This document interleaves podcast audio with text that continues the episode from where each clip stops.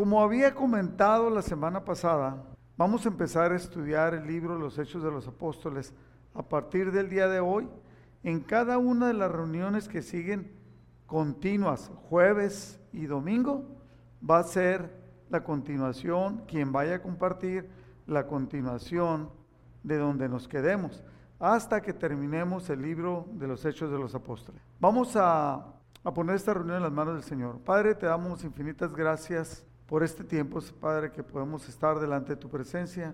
Te pedimos la guía y la dirección de tu Espíritu Santo en este estudio que vamos a comenzar el día de hoy. Eh, que tú tomes control de cada uno de los que preparamos los estudios y de los que vamos a compartir y cada uno de mis hermanos también que se va a estar conectando para recibir en el nombre de Jesús. Te pedimos esa guía dirección de tu Espíritu Santo, Padre.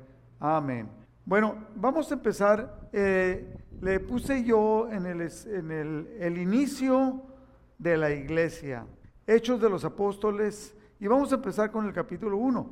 Nada más quiero comentar algunas cosas para, para empezar. Muchos han dicho, estudiosos, teólogos y personas que nos metemos a leer la palabra también podemos apreciar lo mismo, que tal vez en vez de llamarse este libro Hechos de los Apóstoles, debería de llamarse, unos dicen, Hechos del Espíritu Santo. ¿Por qué? Porque a través de todo este estudio, uh, de todo el libro, lo que vemos es la guía poderosa del Espíritu Santo obrando, dirigiendo, como si fuera un director, el Espíritu Santo como si fuera un director uh, de, una, de, una, de una película de cine, en la cual dice qué sé qué hacer cada, cada actor, qué es lo que tiene que hacer, qué es lo que va a suceder, es el que da la guía, es el que da la dirección, es el que da las órdenes, es el que evita que sucedan cosas y el que propone que sucedan cosas. Eh, versículo clave de esta enseñanza es Hechos capítulo 2, versículo 47. Dice que el pueblo se reunía y que se mantenían los apóstoles alabando a Dios, teniendo favor con todo el pueblo, y el Señor añadía cada día a la iglesia a los que habían de ser salvos. En este solo versículo, el pueblo alababa y dependía de Dios. Buscaban ser bendición con toda la iglesia y Dios era el que cada día iba añadiendo a cada persona a la iglesia, a los que habían de ser salvos, que al final de cuentas es el propósito de, de la iglesia, hacer que las personas lleguen a conocer a Cristo como su Salvador para que puedan ser salvos.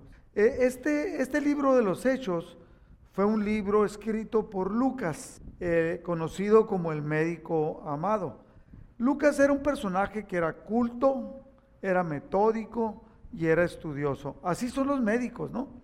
Eh, se suponía que él había estudiado medicina en Grecia, ah, él, él, era de descendencia turca. Fíjese bien cómo él era metódico. En el Evangelio de Lucas, el libro de los Hechos es la continuación del Evangelio de Lucas. Dice, puesto que ya muchos han tratado de poner en orden la historia de las cosas que entre nosotros han sido ciertísimas, tal como nos lo enseñaron los que desde el principio lo vieron con sus ojos y fueron ministros de la palabra, me ha parecido también a mí, después de haber investigado con diligencia todas las cosas desde su origen, escribírtelas por orden, oh excelentísimo Teófilo, para que conozcas bien la verdad de las cosas en las cuales has sido instruido. Fíjese bien, aquí son varias cosas. Evangelio de Lucas, capítulo 1. Le digo yo que el libro de los Hechos es la continuación del Evangelio de Lucas. Dice, oh excelentísimo Teófilo. Ah, ahorita voy a hablar un poquito más acerca de Teófilo. Ah, dice, muchos han tratado de poner, o sea, muchos trataron de escribir ah, las cosas que sucedieron cuando Jesús, lo que pasó, cómo sucedió, y dice, tal como, versículo 2, tal como nos los enseñaron los que desde el principio lo vieron con sus ojos y fueron ministros de la palabra. ¿Quiénes son estos? Los discípulos. Y también gente que fue estudiosa, por ejemplo, había unos que no eran discípulos, como José de Arimatea, como Nicodemo, que llegó a ser un discípulo, un seguidor de Cristo, y dice que fueron ministros de la palabra. Me ha parecido a mí, dice Lucas, después de haber investigado con diligencia. Diligencia es poner un esfuerzo continuo y bueno para lograr algo. En este caso, en la investigación. ¿Quién, cómo, por qué? Mire, la manera como Lucas habla acerca de María y de la anunciación y el magnificat que se llama cuando María glorifica a Dios, se nota que Lucas debió de haber pasado mucho tiempo con María y él recibió lo que después escribió. Eso es investigación, no como por ejemplo ahora muchos dicen, fíjate que esto, ¿cómo supiste? No, pues me dijeron. No, aquí no hay me dijeron, hay una investigación. ¿Qué es una investigación, Juancho? Una búsqueda de la verdad, ¿verdad? De cómo, o sea, cómo investigado con diligencia. Dice, todas las cosas desde su origen. ¿Cuál origen? Desde que Jesús nació, desde cómo eran las profecías acerca de Jesús, cómo nace Jesús de una virgen, de una mujer que no había tenido relaciones sexuales, y Lucas empieza y las escribe por orden. Y luego fíjese lo que le dice en el versículo 4, para que conozcas bien la verdad de las cosas en las cuales has sido instruido. Aquí vemos entonces que Lucas, que este personaje, esta persona, que era un hombre culto, metódico y estudioso, recuerdo, he comentado que cuando nosotros fuimos a ver, muchos de la iglesia, fuimos a ver la película de Pablo, el apóstol de Jesús, de Jesús. El personaje de Lucas ahí se ve que está con él, que le hace preguntas y en cuestión cinematográfica, o se quiere decir que lo hicieron así para que pudieran darse cuenta los que estábamos viendo la película, como Lucas le hace preguntas a Pablo y Pablo contesta cosas que están escritas en Filipenses, están escritas en Efesios, están escritas en Colosenses y él las escribe según la película, le hace preguntas que él le contesta y entonces después aparecen en las cartas, lo cual pues eso, eso es solamente para la película, ¿no? Porque Pablo, lo, que sí está tratando de dar el, el director de la película es que había una relación muy fuerte, lo cual sí es verdad, y en el libro de los Hechos de los Apóstoles los vamos a ver, una relación muy fuerte entre Lucas, que era un investigador. Los médicos siempre están investigando, siempre están viendo el porqué de las cosas, el cómo se procesa y cómo se puede obtener una solución. Esa es una mentalidad que tiene, ¿no? Entonces, por ejemplo, yo como arquitecto, yo llego aquí, inmediatamente veo cómo es la estructura del lugar. Ah, si tiembla, esto va, a aguantar o no va a aguantar, ¿no? Y cómo está construido. Y luego, si las ventanas están bien o las puertas, no lo puedo evitar, es parte de mi formación. Si tiembla, ¿dónde están las salidas para que la gente salga? Si la, electricidad está bien colocada o no. Eh, es parte de mi formación. Entonces el médico tiene una formación, cómo suceden las cosas, por qué suceden las cosas, cómo se pueden solucionar. Entonces esa formación, gracias a Dios, él, Lucas tenía esta formación y entonces escribe con detalle el Evangelio de Lucas, que es el más el, más completo en cuanto a la investigación, y luego ahora el libro de los Hechos de los Apóstoles, eh, debido a su formación académica. El Evangelio de Lucas fue escrito alrededor del año 60. Hechos fue escrito entre el año 63 y el 70, fue empezar a escribir. Y supuestamente la duración del libro de los Hechos dura como 30 años. O sea, desde que está contando, donde inicia de cuando Jesús aparece con los discípulos y va parte al cielo, hasta que termina el libro de los Hechos de los Apóstoles con la muerte del apóstol Pablo. Entonces, esto fue escrito en ese tiempo, ¿no? O sea, e, este libro, el de los Hechos de los Apóstoles, es el vínculo entre los evangelios y las cartas, que es la doctrina, las cartas de Pablo, y, las cartas de Pedro, de Juan y de Santiago, que son muy poquitas, pero las muchas cartas del apóstol Pablo, eh, ese es la, la unión entre, entre los evangelios y luego sigue el libro de los hechos, luego sigue el libro de Romanos y ahí nos vamos, ¿no? Corintios, primera, segunda de Corintios y tiene un orden hasta terminar con las de Juan y luego Apocalipsis. Este libro es, la unión entre los evangelios y las cartas, que es la doctrina de la iglesia. Igual que el evangelio de Lucas fue dirigido a Teófilo y dice excelentísimo. Entonces, al decir excelentísimo, no sabe, eh, o sea, podemos entender que era un personaje prominente. No se sabe nada de quién era Teófilo. Nunca se ha sabido nada. Entonces se supone que era romano y que era rico y que tenía un, un favor para el, para el, cristianismo y esta persona hubiera sido quien hubiera financiado los viajes de Lucas, de Pablo y apoyar al cristianismo económicamente. Que mire, por ejemplo, nosotros, ah, aunque estamos en la pandemia, pues aquí hay refrigeración, hay electricidad, hay renta, los muebles, todo se está limpiando cada semana, la renta se paga, etcétera, etcétera, ¿no? Entonces, él siempre se necesita personas que Dios las bendiga económicamente, que bendigan la obra de Dios.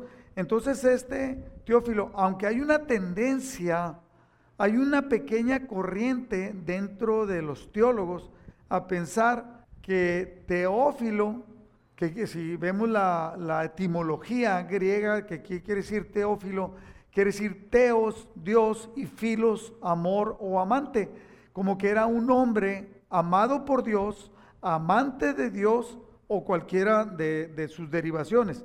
Entonces alguien supone, ha habido personas que presuponen, que Teófilo era un personaje ficticio, como decir, que, está dirigido a todos los que aman a Dios y todos los que somos amados por Dios. Pero en realidad se supone que era una persona, pero que no sabe quién. Se supone que Lucas era de Antioquía y fue convertido al cristianismo.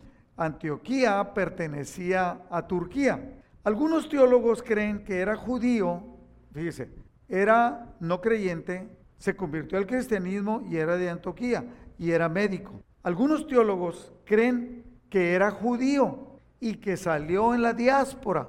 Yo no sé si usted sepa lo que es la diáspora, ¿no? Pero la diáspora es el movimiento cuando viene la persecución contra los cristianos en Jerusalén. Entonces todos salen huyendo. Ese movimiento se conoce como la diáspora. Relata, Judas relata cómo el cristianismo se fundó, cómo se organizó y resolvió sus problemas, porque también había problemas, y cómo dependían y obedecían al Espíritu Santo. O sea, fíjese bien, en todo este tratado es lo que vamos a ver, cómo vamos a aprender, y lo vamos a ir en cada una de las enseñanzas, una aplicación directa de lo que vamos a estudiar, de lo que estamos estudiando, y cómo lo podemos aplicar a nuestra vida y a nuestra iglesia. Empezamos con el capítulo 1, versículo 1. Dice, en el primer tratado, Teófilo, Hablé acerca de todas las cosas que Jesús comenzó a hacer y a enseñar, hasta el día en que fue recibido arriba, después de haber dado mandamientos por el Espíritu Santo a los apóstoles que había escogido. Fíjese bien, ¿eh?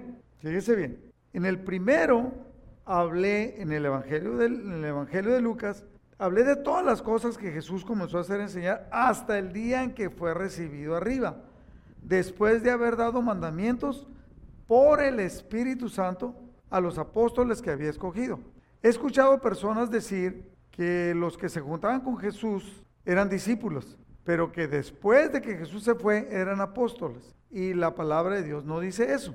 Dice Lucas, Evangelio de Lucas capítulo 6, versículo 13, dice, cuando era de día, Evangelio de Lucas, llamó a sus discípulos y escogió a doce de ellos, a los cuales llamó también apóstoles. O sea, ya eran apóstoles desde que fueron escogidos por Jesús. Y así les llamó. Iba, iba Jesús y sus apóstoles. Eran doce. Pero había otros que lo seguían, que eran setenta y todo, y eran discípulos. Que era, haga de cuenta que era un círculo íntimo y otro círculo más grande, que eran seguidores o discípulos. Y luego había otros más grandes, que había más de, más de 100. Eh, apóstol es igual a un discípulo que era escogido por Cristo como testimonio de su predicación y resurrección y mandado por él, por Cristo, para predicar la buena nueva. O sea, un apóstol es un enviado del Señor. Fíjese bien, en 1 Corintios capítulo 12, versículo 28, dice, a unos puso Dios en la iglesia, primeramente apóstoles, fue a los primeros que puso Cristo, luego profetas, los terceros maestros, luego los que hacen milagros, después los que sanan, los que ayudan, los que administran y los que tienen don de lenguas. Así dice en 1 Corintios 12. A los primeros que escogió fueron a los apóstoles, ¿no? Eh, versículo 3 de Hechos 1. Durante los 40 días posteriores a su crucifixión, Cristo se apareció varias veces a los apóstoles. Ok, se les apareció a los apóstoles, pero no nada más a los apóstoles, también a discípulos, a, mujeres también, a Magdalena, a María. Pero aquí dice, después de los 40 días posteriores a su crucifixión y resurrección, Cristo se apareció, ¿cuántas veces? Varias. Y les demostró a ellos con muchas pruebas convincentes. La reina Valera dice indubitables. Indubitables quiere decir que no había duda, que él realmente estaba vivo. ¿De qué tenían miedo? O sea, cuando Jesucristo fue crucificado y fue enterrado, los discípulos, los apóstoles, tenían miedo de que también a ellos los crucificaran, de que también a ellos los apresaran. Y ellos sentían que se habían quedado solos. Pero cuando, cuando Jesús resucita y se aparece ante ellos, les está demostrando que era verdad la promesa. Y la vida de los discípulos cambia completamente, de los apóstoles cambia. A, de tener dudas, a ser totalmente convencidos de las promesas de Cristo, de lo que Dios había dicho para ellos y que en realidad cuando les dijo voy a preparar un lugar para ustedes, en verdad era algo que iba a suceder. Entonces su mentalidad cambia, de que Él realmente estaba vivo. Les presentó. Ahora, ¿cómo? Pues ah, porque lo leemos, porque ya lo hemos leído, simplemente se lo voy a mencionar. De repente estaban reunidos ellos, las puertas cerradas, y sin que se abrieran las puertas, Él aparecía adentro y estaba con ellos, lo tocaban y les decía, miren, soy de carne y hueso. Pero luego de repente desaparecía, o sea, se iba sin abrir puertas. Entonces decían, eh, podría decir algún incrédulo, entonces era un espíritu. Pero al ver, entonces, podría haber sido, tenía una capacidad que no la podemos explicar, no la podemos entender, porque no tenemos nosotros esa capacidad de atravesar puertas, de atravesar paredes y de estar en cuerpo físico que pueda ser tocado. Entonces, eso es una prueba que no deja dudas de que Él estaba vivo. O sea, más bien, se lo voy a decir de otra manera para ver si lo podemos entender. De que no era un fantasma, de que no era un muerto que tenía vida, sino era un ser vivo como usted y como yo. Por eso dice, se les apareció muchas veces con pruebas convincentes o indubitables que él realmente estaba vivo. Y cuando ese tiempo que estuvo con él, ¿cuántos? 40 días, les habló del reino de Dios. Versículo 4. Una vez más, mientras comía con ellos, les ordenó, no se vayan de Jerusalén hasta que el Padre les envíe el regalo el regalo que les prometió tal como les dije antes. Les vuelve a decir de que Dios tenía algo para él, un regalo que era el Espíritu Santo. Versículo 5 dice, Juan bautizaba con agua, pero en unos cuantos días, después de que yo estoy aquí, ustedes serán bautizados con el Espíritu Santo, cosa que sabemos y vamos a estudiar cómo sucedió. Versículo 6. Así que mientras los apóstoles estaban con Jesús, le preguntaron con insistencia. Ellos estaban aferrados a algo que todavía no entendían. Le decían, Señor, ¿ha llegado ya el tiempo de que liberes a Israel y restaure nuestro reino? O sea, Israel estaba siendo oprimido por los judíos. Les quitaban dinero, pagaban impuestos, se aprovechaban de ellos, no los dejaban ser libres. Entonces ellos eh, pensaban que cuando Jesucristo hablaba del reino, hablaba del reino terrenal, de que Israel debía ser el reino. pero Jesús estaba hablando de otra cosa. ¿Y qué dije yo? Sí, eh, eh, ellos esperaban que Israel fuera, tuviera otra vez el poder que tuvo antes, que restaures nuestro reino, decían. Pero Jesucristo hablaba del reino de los cielos, pero en ese momento estaba oprimido por los romanos. Versículo 7. Jesucristo les contestó, solo el Padre tiene la autoridad para fijar esas fechas y tiempos, y a ustedes no les corresponde saberlos. Versículo 8. Pero lo que sí deben de saber, pero recibirán poder cuando el Espíritu Santo descienda sobre ustedes y serán mis testigos. Es lo que Jesucristo quería que ellos entendieran. Jesucristo estaba tratando y les estaba cambiando la vida y con el poder del Espíritu Santo iban a ser totalmente transformados para ser testigos, iban a ser empoderados para ser testigos de Jesús. Y le hablarán a la gente acerca de mí en todas partes, en Jerusalén, por toda Judea, en Samaria y hasta los lugares más lejanos de la tierra. Si nosotros aplicáramos eso, lo hemos dicho otras veces, aplicáramos eso a nuestra vida, diríamos, vamos a predicar en Caléxico y luego en el Valle Imperial. O el Valle Imperial, o, imagínese Mexicali y el Valle de Mexicali. Y luego Samaria sería eh, todo Estados Unidos y luego hasta los lugares más lejanos de la tierra. Es círculo, lo que le llamamos círculos concéntricos. Primero, nuestra, nuestro Jerusalén sería nuestra familia y nuestro pueblito, ¿no? En el cual vivimos. Y luego el, Valle Imperial, o el Valle, Mexica, Valle Imperial y Valle Mexicali. Y luego Samaria, todo nuestro país. Y luego hasta los lugares más lejanos de la tierra. Así les van a hablar ustedes, le dicen los discípulos. Cosa que sucedió. Ellos no querían salir. ¿Y qué pasó? Empezó la persecución y tuvieron que salir. Y a donde quiera que iban, empezaban a predicar. De alguna manera podemos decir que la persecución estaba diseñada por Dios para que ellos dejaran el miedo ah, y empezaran con poder a hablar de Jesús. Versículo 9. Después de decir esto, Jesús fue levantado en una nube mientras ellos observaban hasta que ya no pudieron verlo. Y mientras se esforzaban por verlo, como iba desapareciendo, ya no lo alcanzaban a ver, eh, se esforzaban por verlo ascender al cielo. Dos hombres vestidos con túnicas blancas de repente se pusieron en medio de ellos, o sea, unos ángeles. Un ángel es un mensajero de Dios. Llegaron y les dijeron, hombres de Galilea, versículo 11, ¿por qué están aquí parados mirando al cielo? Jesús fue, yo, fue tomado de entre ustedes y llevado al cielo, pero un día volverá del cielo de la misma manera en que lo vieron irse. ¿Cómo se fue? Llevado hacia el cielo. ¿Cómo vendrá? del cielo hacia la tierra. ¿Sí? Entonces, esa es la promesa del Padre. Versículo 12.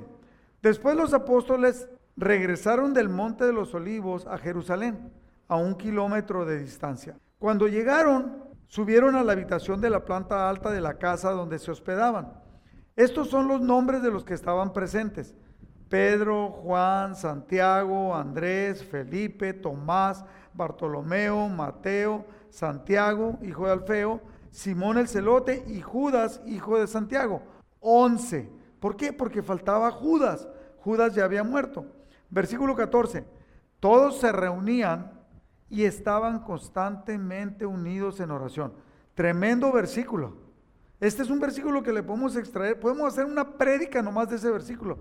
Todos se reunían. ¿Cuántos? Todos. No dice unos cuantos. Imagínense que nosotros aquí en Amistad dijéramos, todos se reunían, todos nos reuníamos. Pues no, no nos reunimos. Cada vez somos menos los que se conectan, ¿verdad?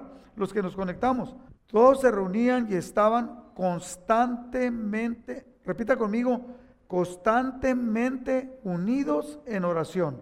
Qué bonito, ¿no? Eh, junto con María, la madre de Jesús, con varias mujeres más y los hermanos de Jesús. Con ellos se reunían a orar. ¿Por qué? Porque Jesús los había enseñado a orar. Versículo 15. Durante aquellos días, cuando aproximadamente 120 creyentes estaban juntos en un mismo lugar, Pedro se puso de pie y se dirigió a ellos y les dijo, hermanos, las escrituras tenían que cumplirse con respecto a Judas, quien guió a los que arrestaron a Jesús. Esto lo predijo hace mucho tiempo el Espíritu Santo cuando habló por medio del rey David. Judas era uno, de, y esto lo dice en el libro de los Salmos, en el 69. Judas era uno de nosotros y participó con nosotros en el ministerio. Judas había comprado un campo con el dinero que recibió por su traición. Allí cayó de cabeza, se le reventó el cuerpo y se le derramaron todos los intestinos. La noticia de su muerte llegó a todos los habitantes de Jerusalén y ellos le pusieron ese lugar en nombre arameo Aceldama, que significa campo de sangre. Y quedó desierto. El versículo 20. Esto estaba, escrito, esto estaba escrito en el libro de los Salmos, continuó Pedro, donde dice que su casa quede desolada y que nadie vive en ellos, en ella. También dice que otro tome su lugar. Ahí quería llegar.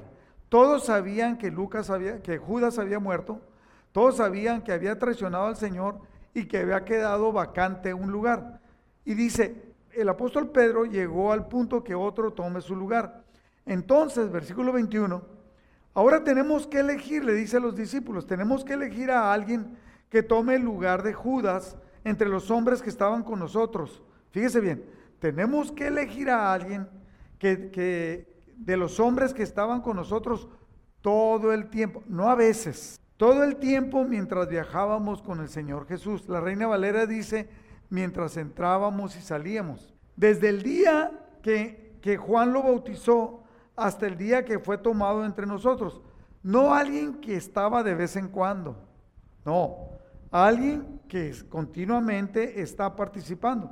Yo como pastor eh, me he rodeado de personas, ah, ustedes los conocen porque los han oído predicar, que eh, trato de prepararlos, de que estén listos, porque nunca sabemos qué pueda pasar. No podemos saber qué pueda pasar conmigo, qué pueda pasar con Jesse.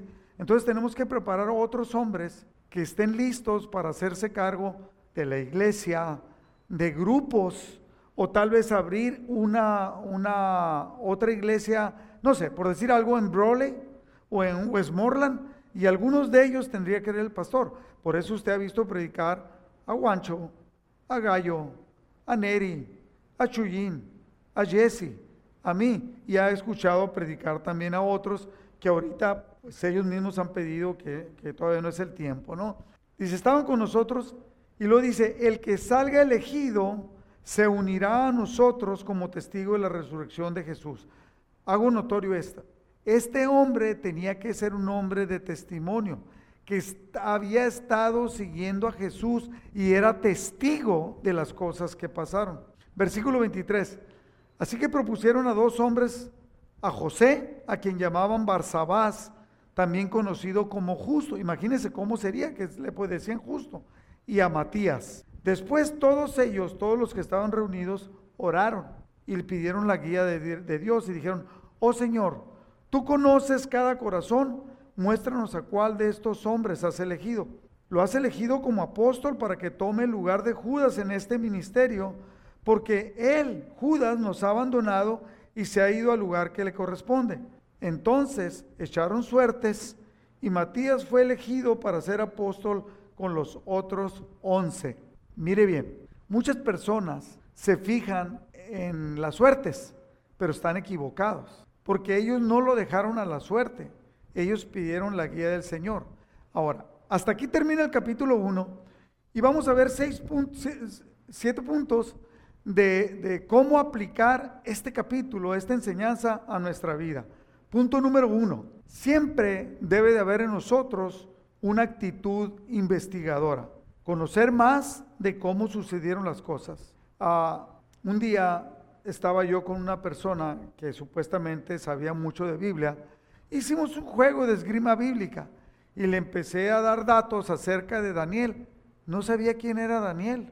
¿Había leído el libro de Daniel? Sí, muchas veces. ¿Y por qué no sabía quién era Daniel? ¿Usted sabe quién era Daniel? O sea, ¿usted sabe quién era Timoteo? Ah, ¿Usted sabe quién era Isaías? Eliseo, Elías. O sea, debemos de saber porque debemos de estudiar, investigar, conocer más de cómo sucedieron las cosas. Esto nos llevará a entender y aplicar en nuestras vidas las cosas que estamos aprendiendo. Siempre buscar el por qué, por qué sucedió, cómo sucedió, ¿Para qué? Yo siempre me he preguntado, esto está escrito en la Biblia con un propósito. Parece como que si no, pero sí está escrito con un propósito. Cuando está escrito que ellos oraron y le pidieron a Dios que mostrara, ellos escogieron a dos, pero no sabemos cuál es y no, no queremos equivocarnos. Entonces le piden la guía a Dios y ya el método que pueda seguir, que si es un palito más grande y uno más chiquito, que si es un papelito rojo y un papelito blanco metido dentro de un sombrero, eso es lo de menos. Eso se puede conocer como suertes, pero no lo están dejando a la suerte. Entonces nosotros debe haber una actitud investigadora. Número dos, siempre conocer más del reino de Dios. Siempre conocer más del reino de Dios. Jesús quiere que conozcamos más del reino. Él llegó y les habló, ya los había instruido por tres años. En estos 40 días no quería Jesús perder el tiempo y les habló aún, no dice que habló, pero dice que les habló acerca del reino de Dios, como era. Fue tan fuerte que cambió totalmente la vida de ellos. Ya no pudieron vivir para otra cosa que no fuera el reino de Dios, tanto que entregaron su vida. Es eh, ¿Y por qué, quieres, por qué Jesús quiere que nosotros aprendamos más del reino de Dios? Porque es donde usted y yo vamos a vivir eternamente. Por eso debemos de investigar. Por eso estamos nosotros como papás tan preocupados que nuestros hijos entiendan, entiendan y se puedan entregar para que puedan tener acceso a la vida eterna. Número tres, cuando nosotros conocemos algo, ese algo cambia nuestra realidad, el cómo vivimos, el cómo entendemos, el cómo hablamos, el cómo amamos, cambia inclusive el cómo comer. Al conocer a dónde vamos, que en este caso el reino de los cielos, eso cambia totalmente nuestro propósito. ¿Por qué? Porque llegamos a conocer nuestro propósito y al entender el propósito, muchas personas que no entienden su propósito, se desvían, terminan. Yo he conocido hombres que engañaron a su esposa cuando no conocían de Dios. Al venir a conocer de Dios y cambian su mentalidad porque conocen su propósito, todo lo que tenían antes, los valores que tenían antes, cambian totalmente. Mire, puse una foto allí, eh, se supone que es un hombre sabio, ¿no? Un hombre sabio eh, siempre lo caracterizan como alguien con barba, que casi no come porque no le da importancia a la comida, se, llena de arrugas porque se la pasa leyendo la sabiduría y va viviendo muchos años. Al conocer nuestro destino, cambia nuestra manera de vivir, cambia nuestra perspectiva de vida. Si usted conoce más de Cristo, se enamora de Cristo, va a cambiar su perspectiva de vida. Y si cambia su perspectiva de vida, cambiará nuestra manera de vivir. Usted no llevaría un equipaje que no necesita para su viaje, ¿verdad? Entonces, ¿para qué va a llevar un montón de cosas? De este? Por ejemplo, yo acabo de ir a Oaxaca. Un calorón en la mañana, al mediodía, en la noche. Ni modo que lleváramos suéter, o que lleváramos un abrigo, o que lleváramos botas para el frío. Si nunca va a ser frío, sería ridículo. Entonces, ¿qué llevamos? Llevamos traje de baño, llevamos toalla, llevamos, ah, hay muchos mosquitos, llevamos repelente para los mosquitos, llevamos cosas que necesitamos. Entonces, nosotros a través de la vida, lo, quiero equiparar con esto, hemos aprendido muchas cosas que no necesitamos para el mundo. Y antes nos desvivíamos por vivir, por alcanzar cosas que no necesitamos a dónde vamos. Entonces necesitamos conocer a dónde vamos, conocer el reino de los cielos y eso y al entender esto, va a cambiar nuestra vida y va a cambiar nuestras actitudes. Se nos va a quitar lo chismoso, se nos va a quitar lo problemático, se nos va a quitar lo insidioso, se nos va a quitar lo amargado, se nos va a quitar lo rencoroso, porque eso no lo necesitas en el reino de los cielos. Número cuatro, Jesús nos llama a ser sus testigos. Ah, Mateo 28, 19 dice en la gran comisión, por tanto, vayan y hagan discípulos a todas las naciones, bautizándolos en el nombre del Padre, del Hijo y del Espíritu Santo. Dice, vayan y hagan discípulos, bautícenlos. Primer paso, hacer discípulos. ¿Qué vamos a hacer con ellos ya que los hacemos discípulos? Bautizarlos. Luego, versículo 20, enseñándoles que guarden todas las cosas que Jesús les mandó a los discípulos, a los apóstoles. Entonces, tenemos que enseñarles a, las personas y entender que aquí estoy con ustedes todos los días hasta el fin del mundo. Amén. Entonces, cuando Jesucristo da esta, esta se le llama la gran comisión, fíjese lo que dice en 2 de Corintios 5, 19. Dios estaba con Cristo reconciliando al mundo, que lo estaba reconciliando con él mismo, no tomando más en cuenta el pecado de la gente.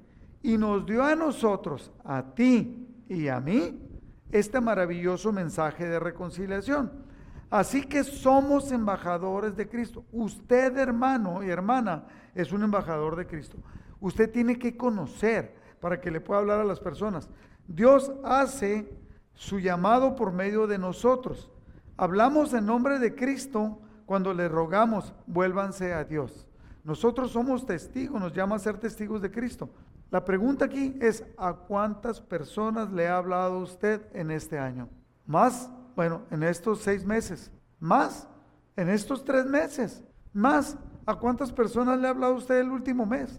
Bueno, voy a ser más indulgente. ¿A cuántas personas le ha hablado desde que usted se convirtió a Cristo? Es un llamado, ser testigos de Cristo. Número cinco, Jesús prometió, que no se le olvide que Jesús prometió que regresaría por nosotros. Esto debe crear una expectativa en nosotros. Filipenses capítulo 3, versículo 20 dice, en cambio nosotros somos ciudadanos del cielo, donde vive el Señor Jesucristo, y esperamos con mucho anhelo que Él regrese como nuestro Salvador. Esperamos con mucho anhelo, dice el apóstol Pablo. Pablo no estaba allí el día que Jesús ascendió a los cielos pero Jesús se comunicó con él. Así como Jesús nos ha hablado a nosotros, nosotros no estábamos ahí, pero sabemos que Jesús va a volver. ¿Cuándo? No lo sabemos. Puede ser mañana, puede ser esta noche, por eso debemos de estar preparados hasta el día que regrese nuestro Señor. Él, versículo 21 de Filipenses 3, Él, Jesús, tomará nuestro débil cuerpo mortal y lo transformará en un cuerpo glorioso, igual al de Él lo hará valiéndose del mismo poder con el que pondrá todas las cosas bajo su dominio. La pregunta, mi querido hermano, es, ¿vive usted con la expectativa de que Cristo puede regresar en cualquier momento? Número 6, aprender a ser constantes en la unidad y la oración. En Juan capítulo 17, versículo 21, cuando Jesucristo está orando al Padre, le dice lo siguiente, te pido, Padre, que todos sean uno, así como tú y yo somos uno es decir, como tú estás en mí, Padre, y yo estoy en ti, tú estás en mí y yo estoy en ti, y que ellos estén en nosotros para que el mundo crea que tú me enviaste. En el versículo 20, antes de este, le dice, Padre, no te pido solamente por mis discípulos, te pido por los que van a creer en mí, por la predicación de ellos, por la palabra de ellos. Aquí llega a usted. Fíjese qué importante es usted. Qué importante somos nosotros. Jesús estaba orando al Padre en la última oración pública, eh, verbal, eh, ante ellos, diciéndole, Padre, que sean uno, que estén unidos. Nosotros debemos de aprender como los discípulos, como los, los apóstoles, con otros más, a ser constantes en la unidad, en estar unidos y en la oración. Hay personas que tipifican un grupo de oración lo diferencian de otros, diciendo, este grupo sí tiene unción, este grupo no, este grupo es mejor. ¿Qué parte no han entendido, mi querido hermano? Tenemos que estar unidos y constantes. ¿Qué quiere decir constante? Que hay constancia. ¿Y que es constancia? Que es consuetudinariamente, o sea, que es con la costumbre de hacerlo continuamente. Hechos capítulo 6, versículo 4 dice, cuando dicen, lo vamos a estudiar después, que dicen, hey, vamos a escoger gente que ayude a servir las mesas. Y dicen los apóstoles, nosotros persistiremos en la oración y en el ministerio de la palabra. Es algo que debemos de entender nosotros y persistir. Así que no desestime, no valore menos el poder de la oración. Hay un poder tremendo, ¿no? Ellos, los discípulos y los apóstoles, se mantenían orando porque habían aprendido de Jesús. ¿Usted de quién ha aprendido? A las personas que más llegaron a mí, que yo miré que desde se convirtieron querían algo con Dios, lo primero que les, les los exhorté, y puede hablar con ellos, Héctor, Madero y otros, uh, yo quería que se mantuvieran orando. Les regalé un librito, les saqué copias, se los regalé, los invité, los exhorté para que oraran. Y todavía a la fecha son los que se siguen juntando con nosotros a orar porque llevamos la carga, el peso de nuestra familia, la familia cortita, la familia grande, la extendida y la familia de la iglesia oramos por los ministerios, oramos, por ejemplo, van a operar a, Juan Siman de la mano, estamos orando por él. Ah, que Marían estaba por un tratamiento y tal, vamos, estamos orando por él. Que Héctor se fue a Guadalajara con su hija, su esposa, estamos orando por él. Siempre llevamos el peso de la congregación. La oración, no lo olvide mi hermano, produce resultados. Y punto número siete y último punto de esta enseñanza es buscar siempre la guía y la solución de Dios. Lo podemos aprender en este capítulo. Hechos, Hechos 1.21, que es el versículo clave de, de este séptimo punto. El apóstol Pedro dice, tenemos aquí hombres que nos han acompañado todo el tiempo que el Señor Jesús estuvo entre nosotros, desde que fue bautizado por Juan hasta que subió al cielo. Es necesario que uno de ellos sea agregado a nosotros para que junto con nosotros dé testimonio de que Jesús resucitó. Ellos necesitaban reemplazar a Judas y buscaron a Dios. Dice en el 24, después todos ellos oraron. ¿Cómo querían reemplazarlo? Buscando la guía de Dios. Cuando Jesús iba a escoger a los doce discípulos y que los llamó, a los doce apóstoles, Jesús pasó toda la noche orando, buscando la guía del Señor, dependiendo del Espíritu Santo, y luego escogió a los doce. Porque esos doce iban a dar la vida por él. Solamente uno sabía, la palabra de Dios decía que se iba a perder. Dice, Hechos 21, 24, dice, después todos ellos oraron, oh Señor, tú conoces cada corazón, muéstranos a cuál de estos hombres has elegido. Cuando necesitamos sabiduría, cuando necesitamos elegir algo, debemos orar a Dios. El método de cómo lo escoges no es lo importante. Lo importante es buscar la guía de Dios. Ah, he, recalcado muchas veces que nosotros, a veces aquí todo el mundo compra, compramos carros, ¿no? Carros en, en las agencias y es muy fácil comprarlos porque casi todo el mundo tenemos créditos. Pero Dios te dice, no lo compres. Y tú dices, le pregunté a mi esposa y dijo que sí. Entonces siento paz y lo voy a comprar. Pero Dios te dijo que no lo compraras y te vas a meter en un problema. El método no es lo importante, es buscar la guía de Dios y hacerle caso a Dios. Lo importante es la dirección de Dios. Lo importante para los discípulos es buscar, fuera de buscar la dirección de Dios. Recuerde, Dios sabe algo que usted no sabe. Por eso es importante buscar a Dios. Yo no sé cómo hacer para que mi hijo se convierta, pero Dios sí sabe. Por eso debo buscar a Dios. Yo no sé cómo hacerle para buscar la guía como para tener la sabiduría para hacer algo bueno en mi familia, pero Dios sí sabe. Por eso debo, buscar la guía de Dios. Por eso es importante que apliquemos estos seis puntos que podemos aplicar, entender y aplicar en nuestra vida del primer capítulo del libro de los Hechos. Vamos a orar. Padre, te damos muchas gracias, Señor, por tu palabra. Sabemos que todo esto que está escrito tiene una aplicación directa a nuestras vidas. Enséñanos, Padre, enséñanos sacarlo, a sacarlo de allí y meterlo en nuestro corazón y que eso nos lleve a que entendamos la guía y la dirección y tu voluntad para la vida de cada uno de nosotros. Yo pongo delante de ti la vida de cada uno de mis hermanos que está aquí escuchando la palabra. Señor, que tú les bendigas, que tú traigas guía, que traigas dirección, que nos hagas constantes en el estudio, que podamos estudiar cada uno de estos 28 capítulos del, del, del libro de los Hechos para que podamos extraer y podamos entender cómo manejaste tu iglesia, para que podamos aplicarlo a nuestra vida, para manejar nuestra familia y nuestra propia vida. Te damos gracias, Padre, en el nombre de Jesús. Y si usted es la primera vez que se congrega, o tal vez haya más veces, pero no ha aceptado a Cristo como Salvador, queremos exhortarle, queremos rogarle. Ese es el mensaje de reconciliación, que Cristo estaba reconciliando, en su muerte estaba reconciliando al mundo con Dios. Entonces debemos de reconocerlo como Señor y Salvador. Yo le voy a guiar, si usted quiere hacerlo, lo, le voy a guiar en una pequeña y muy fácil oración pidiéndole a Cristo que venga y viva en su corazón, porque es lo que dice la palabra de Dios. Y repita conmigo, Señor Jesús, te acepto como mi Señor y mi Salvador. Te pido que perdones mis pecados. He vivido de una manera como yo solamente he querido. No he hecho caso. He hablado tal vez de ti, pero no he vivido como tú quieres que viva. Te entrego mi vida.